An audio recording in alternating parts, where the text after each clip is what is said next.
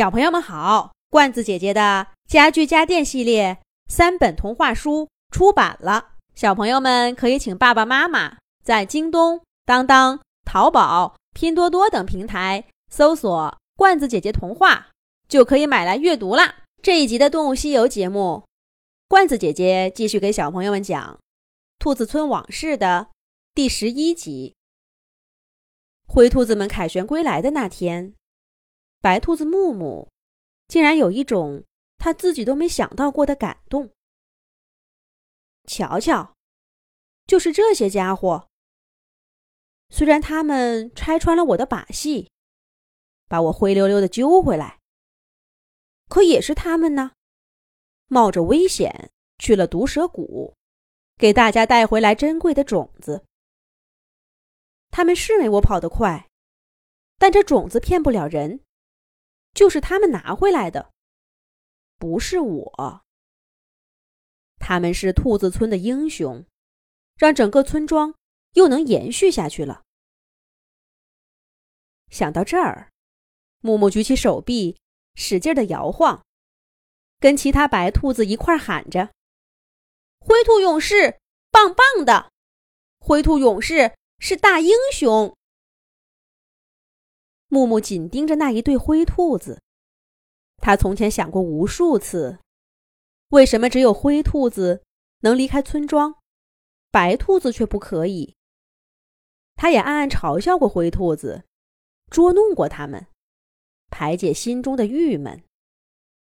可是今天，他的心里竟只有浓浓的敬意，因为面对危险的毒蛇谷的，是那些灰兔子。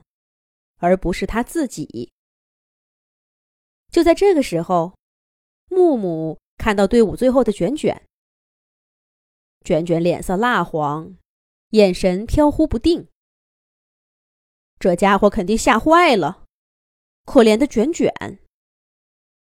木木同情的看着卷卷，心想：等大家散开了，一定要好好的去安慰安慰他，再顺便问问。这毒蛇谷到底是什么样的？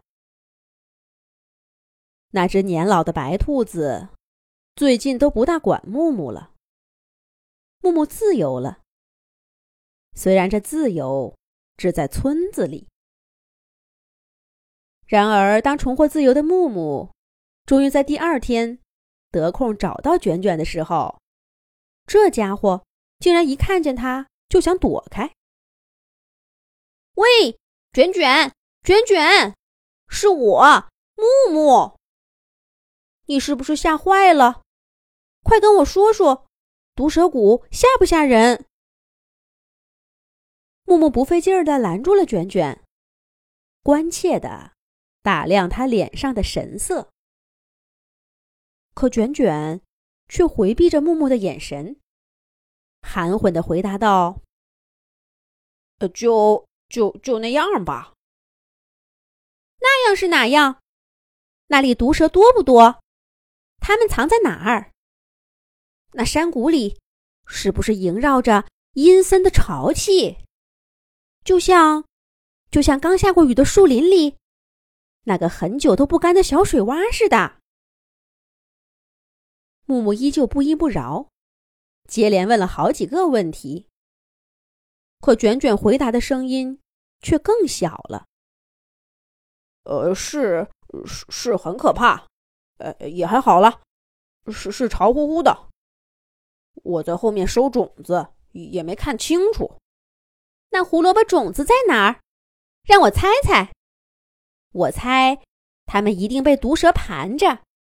你们勇敢的跳过去，有的引开毒蛇，有的趁机拿到了种子。对不对？哦，是是是这样吧？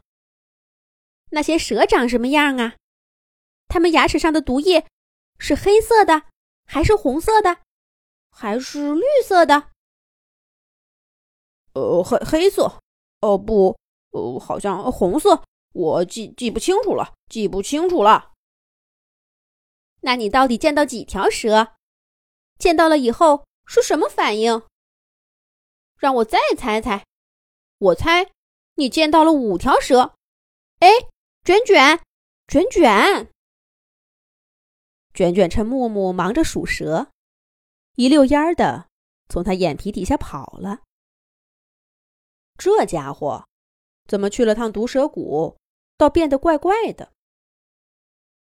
接下来，木木有好几天没见着卷卷。秋天是白兔子们最忙的季节，木木在仓库里一待就是一整天，跟成群的白兔子一起，用大家多年摸索出的方法储存胡萝卜，保证大家能过一个吃饱肚子的冬天。而灰兔子们呢？他们似乎只有去毒蛇谷取胡萝卜种子这一件事儿。连续去过三年以后，他们就退休了，想干什么就干什么。唯一能算件事儿的，就是传授其他灰兔战士取种子的经验。卷卷这会儿，应该跟那些退休的灰兔子们在一块儿吧。当木木再一次见到卷卷的时候，发现他。完全变了副样子，变成什么样了呢？咱们下一集讲。